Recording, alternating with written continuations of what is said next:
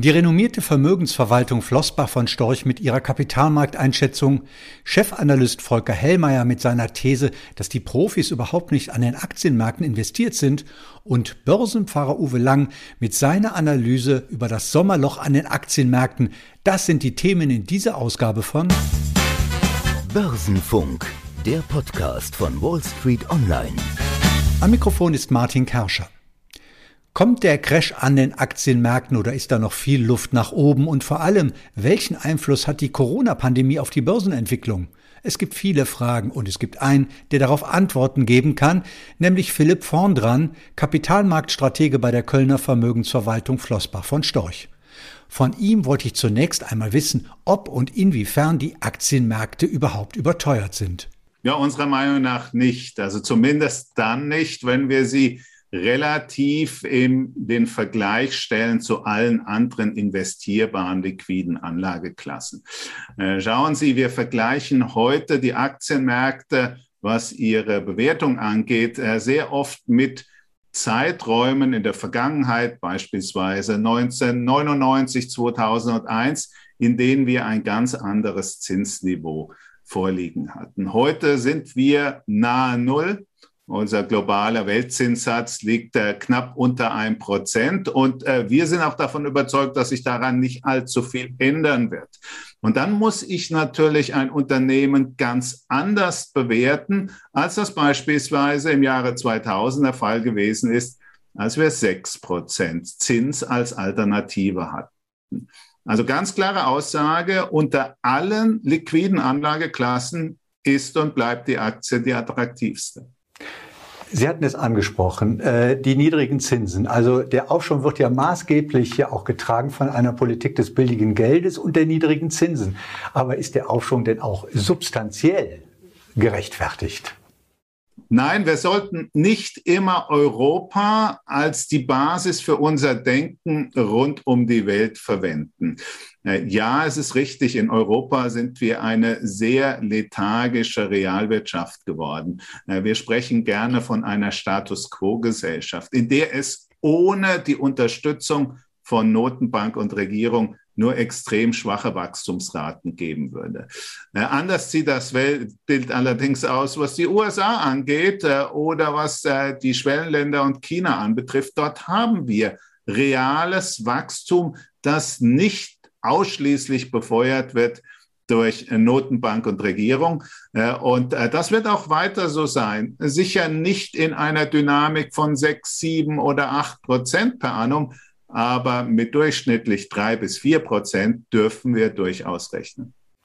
Weil Sie es angesprochen hatten, äh, China war ja in den vergangenen Jahren immer ein Garant für Wachstum. Aber auch dort weht ja jetzt ein neuer Wind und wenn man so will, eine Wiedergeburt einer Politik, die selbstständige Unternehmen und eine freie Wirtschaft mit, freundlich formuliert, sehr viel Argwohn begleitet. Wird denn da China zunehmend zum Hemmschuh für den Aufschwung? Das sind zwei Paar Stiefel. Das eine ist das, was Sie völlig zu Recht angesprochen haben, die dirigistischen Eingriffe äh, in Unternehmen und die Realwirtschaft. Und das andere ist die zukünftige Wachstumsdynamik. Äh, die chinesische KP kann sich nur dort bei der Bevölkerung wirklich langfristig halten, wenn sie sicherstellt, dass es jeder Chinesin, jedem Chinesen zumindest im Durchschnitt jedes Jahr ein bisschen besser geht. Dafür brauchen sie Wirtschaftswachstum. Und dafür greifen sie auch dirigistisch äh, in Infrastrukturmaßnahmen, in Grundvoraussetzungen äh, der Wettbewerbsfähigkeit und die Gewinndynamik äh, der Unternehmen ein. Die KP formuliert das immer sehr schön mit Wohlstand für alle.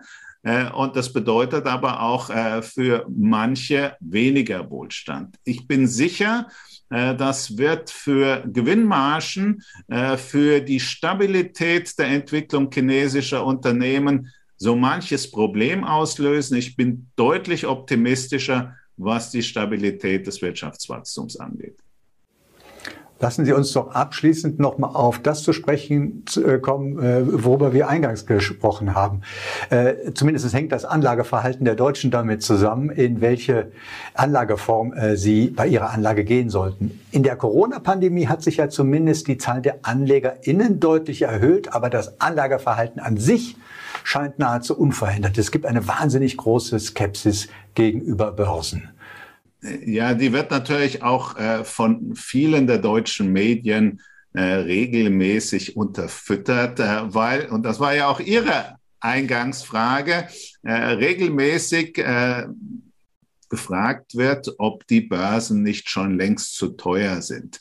Äh, und wenn dieser Grundsetup im Gedankenmodell nicht massiv sich verändert, dann muss es keinen wundern, dass äh, Lieschen Müller eben nicht bereit ist, jetzt ins Risiko zu gehen. Wissen Sie, keiner von uns beiden weiß, äh, ob morgen oder übermorgen ein Crash kommt. genauso wenig weiß jemand von uns beiden, ob morgen oder übermorgen ein Mega-Erdbeben in Kalifornien stattfindet.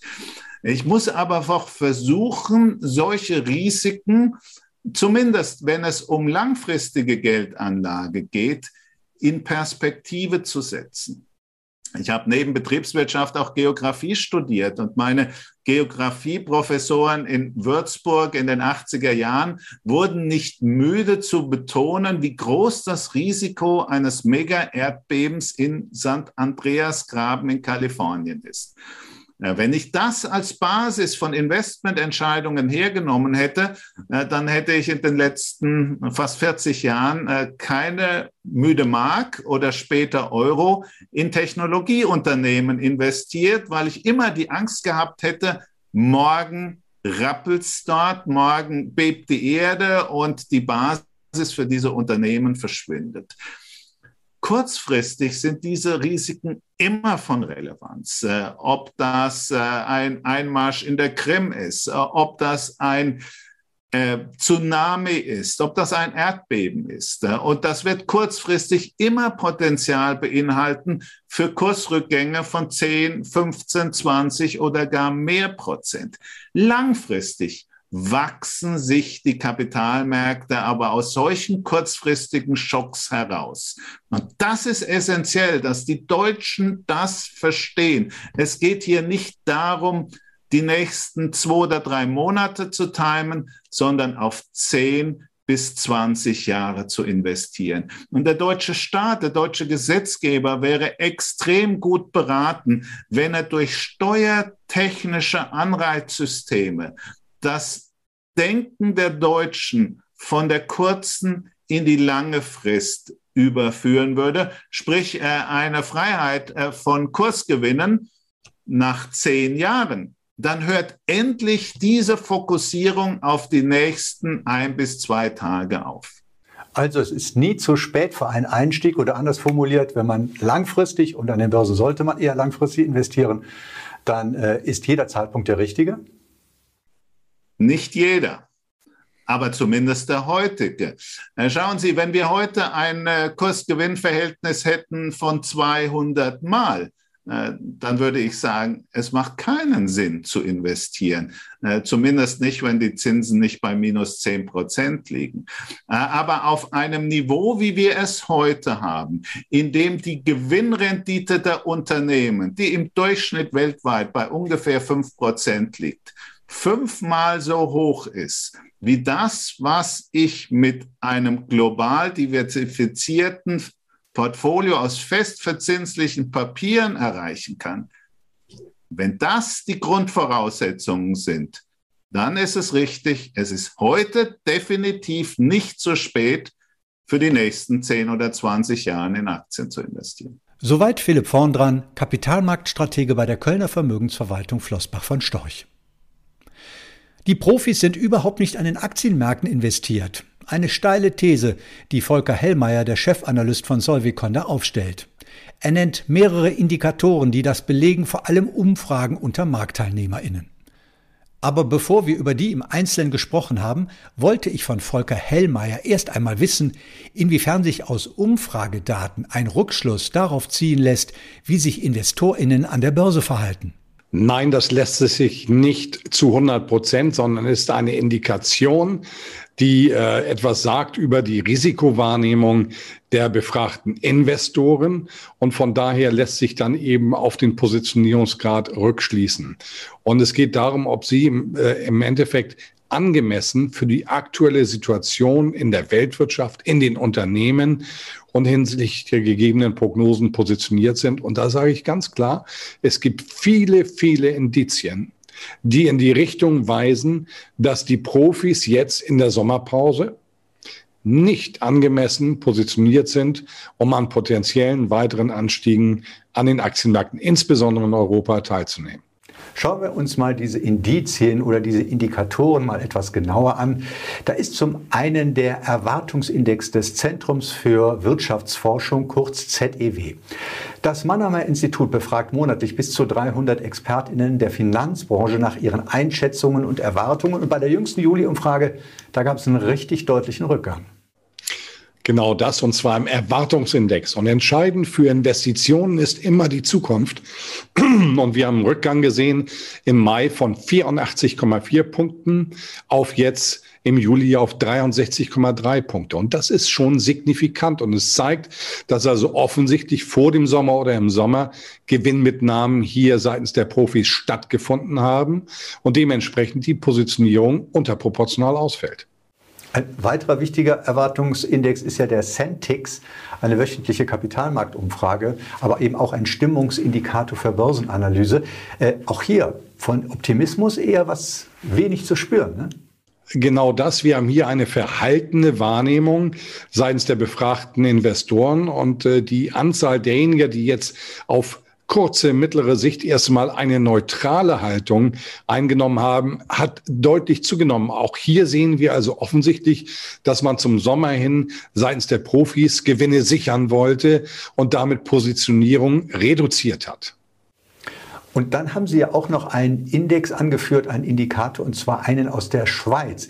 Wahrscheinlich auch deswegen, weil der so wahnsinnig drastisch ausgefallen ist. Da haben sich die mal, Erwartungen ja quasi halbiert, die positiven Erwartungen. Genau dort, dort haben wir den Investor Sentiment Index. Und der ist jetzt äh, von Mai 7220, hohes Niveau, fraglos, auf 42,8 Punkte zurückgegangen. Und wenn man die Gesamtheit dann dieser drei Indikatoren sieht für Europa, dann müssen wir feststellen, feststellen, dass offensichtlich der Risikoappetit bei den Profis rückläufig war. Und rückläufiger Risikoappetit übersetzt sich in Verkürzung der Long-Positionierung an den Märkten.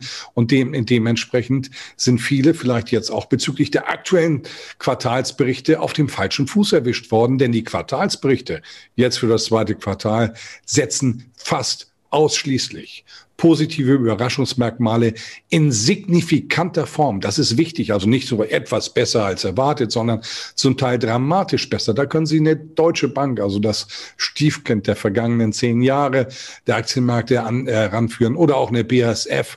Aber es geht viel weiter. Es ist branchenübergreifend, das ist eine OMV dann noch in der Chemie, es ist Ford, es ist Airbus, es ist Boeing. Also das ist schon äh, etwas, was in meinen Augen eben so von den Märkten und Markt Marktteilnehmern nicht ansatzweise erwartet wurde. Bevor ich Sie gleich dazu frage, was das jetzt bedeutet für PrivatanlegerInnen, möchte ich doch wissen, was bedeutet das denn jetzt für die weitere Börsenentwicklung? Wird sich das in irgendeiner Form umkehren? Also ich bin weiter sehr, sehr zuversichtlich, dass wir deutlich höhere Jahreshöchstkurse in den nächsten fünf Monaten bis zum Jahresende sehen werden. Und ich gebe kein Limit. Ich betone es, kein Limit. Und ich will es Ihnen erklären. Es ist doch nicht nur die verbesserte Situation bei den Unternehmen, die überrascht positiv derzeit, sondern es ist eben auch der Positionierungsgrad der Profis. Und mehr noch, ergibt sich doch ein ganz anderes Risikocluster als noch vor einigen Wochen. Vor einigen Wochen hatten wir das Kapitalmarktzinsniveau in den USA bei 1,7 Prozent, jetzt bei 1,23. Bei den Bundesanleihen Zehnjährigen waren wir bei minus 0,09, jetzt sind wir bei minus 0,46 Prozent. Das heißt, das ganze Thema Zinswende und Diskontierungsfaktor für die Aktienmärkte hat sich in einer Form entspannt, wie es vor einigen Wochen nicht ansatzweise denkbar war. Dasselbe gilt heute für die Impffortschritte. Die gehen zügig voran. Wir sehen, dass Hospitalisierungsraten nicht dramatisch hochgehen, selbst wenn die Inzidenzen steigen. Also auch da Entspannungsmerkmale. Geopolitisch sehen wir Entspannungsmerkmale. Jetzt finden gerade die Vorgespräche oder fanden gestern die Vorgespräche in Genf statt zwischen Moskau und Washington über Rüstungsbegrenzung. Man redet wieder miteinander, man kehrt zurück zur Kunst der Diplomatie, weg von der Eskalation. Alles auch Soft Facts, die dafür sprechen, dass sich das positive Bild, das jetzt durch die aktuelle IWF-Prognose, Erhöhung der Prognose für das kommende Jahr von 4,4 auf 4,9 Prozent globales Wachstum, all das, das wird sich in den nächsten Wochen, Monaten positiv eben niederschlagen, auch in der Diskontierung, denn das Thema, und jetzt werde ich ganz konkret, Anlagenotstand ist so virulent wie nicht in dem gesamten Jahr 2021. Und wenn Sie diese Dinge zusammennehmen, Positionierungsgrade, äh, Corona, äh, Zins, makroökonomische Entwicklung, mikroökonomische Entwicklung in Unternehmen, dann muss man sagen, in meinen Augen, dass wir hier mit einer Situation konfrontiert sind, die von der Bewertung, von der Diskontierung her nicht die Realität widerspiegelt. Und ich will einen Aspekt noch anführen. Und das ist eine DAX-Kursgewinn-Verhältnisbetrachtung. Wir liegen derzeit exakt am historischen Mittel seit 1988. Und das liegt so bei 14,5 bis 15. Aber, also von der Überbewertung können wir nicht reden, von der Durchschnittsbewertung. Aber bis 2010 gab es eben in dieser Durchschnittsberechnung auch wirkliche Alternativen am Anleihemarkt mit positiven realen Zinsen. Das haben wir ja gar nicht seit zehn Jahren. Und damit kann man diese Durchschnittsbewertung durchaus als ambitioniert betrachten. Wenn ich das alles zusammennehme, erkennen Sie, Herr Kerscher, ich habe ein positives Grundvertrauen für die weitere Entwicklung der Aktienmärkte, insbesondere auch der zyklischen Werte im weiteren Jahresverlauf und darüber hinaus. Also übersetzt heißt es ja eigentlich nichts anderes. Wenn die Profis nicht investiert sind, die Indikatoren aber eigentlich alle dafür sprechen, investiert sein zu müssen, dann müssen die alle noch in den Markt rein und die äh, Märkte und die Kurse werden steigen. Das heißt, für PrivatanlegerInnen wäre es doch jetzt angeraten, möglichst jetzt rein, bevor die Profis auch merken, dass sie eigentlich drin sein müssten genau das. Und da kann man gerade die aktuellen äh, Ergebnisveröffentlichungen ähm, nutzen. Was wir gesehen haben, ist bei positiv überraschenden und Unternehmensnachrichtigen, nachhaltigen, Deutsche Bank, BASF als Beispiele, ähm, gab es Rücksätze am Aktienmarkt. Also wurden Gewinne genommen. Und äh, das sind dann durchaus Einstiegschancen, die sich hier in diesem Kontext in meinen Augen ergeben. Ja. Soweit Volker Hellmeier, der Chefanalyst von Solvicon. Das Sommerloch ist ein bekanntes Phänomen für die Nachrichtenlage und besagt letztlich, im Sommer passiert nichts. Aber gilt das auch für die Aktienmärkte? Darüber habe ich gesprochen mit dem Aktienexperten Uwe Lang, Herausgeber des Newsletters Börsensignale. Er hat sich die Mühe gemacht, einmal genau nachzusehen, ob im Sommerloch an den Aktienmärkten wirklich nichts passiert. Und ich habe ihn gefragt, mit welchem Ergebnis er dieses Phänomen untersucht hat. Äh, das ist ein etwas überraschendes Ergebnis. Und dieses Sommerloch wird auch meistens unterschätzt. Ich habe erst neulich wieder einen Artikel in einer Börsenzeitschrift gelesen, dass das Sommerloch äh, praktisch gar keine Bedeutung hätte, weil das sei sowieso jedes Jahr anders. Aber wenn man die, sich die genauen Statistiken mal anschaut, schon seit 1960, ähm, ich habe es jetzt mal seit 1988 äh, äh, mir ganz genau angeschaut, seit es den DAX gibt. Der DAX hat damals mit 1000 Punkten gestartet, ist heute bei etwa 15.600 Punkten. Wenn äh, ein Anleger immer dem DAX gefolgt wäre und hätte, wäre aber am letzten Freitag im Juli immer ausgestiegen, und erst am letzten Freitag im Oktober wieder eingestiegen. Äh, dann wäre äh, er, wenn er den DAX gefolgt wäre, äh, nicht etwa bei 15.600, sondern etwa bei 36.000. Und das ist schon ein gewaltiger Unterschied. Also Es ist interessant, aber gilt das denn eigentlich wirklich nur für den DAX oder gilt das für die Märkte allgemein? Was ist so Ihre Einschätzung? Es gilt für die Märkte allgemein, denn der DAX ist ja nicht souverän, der folgt ja meistens dem Welttrend. Ich habe es auch für die Wall Street ausprobiert. Da ist der Trend nicht ganz so stark, aber er ist ebenfalls vorhanden. Man kann sich natürlich fragen, woher das kommt. Wieso ist es eigentlich so? Das frage ich Sie.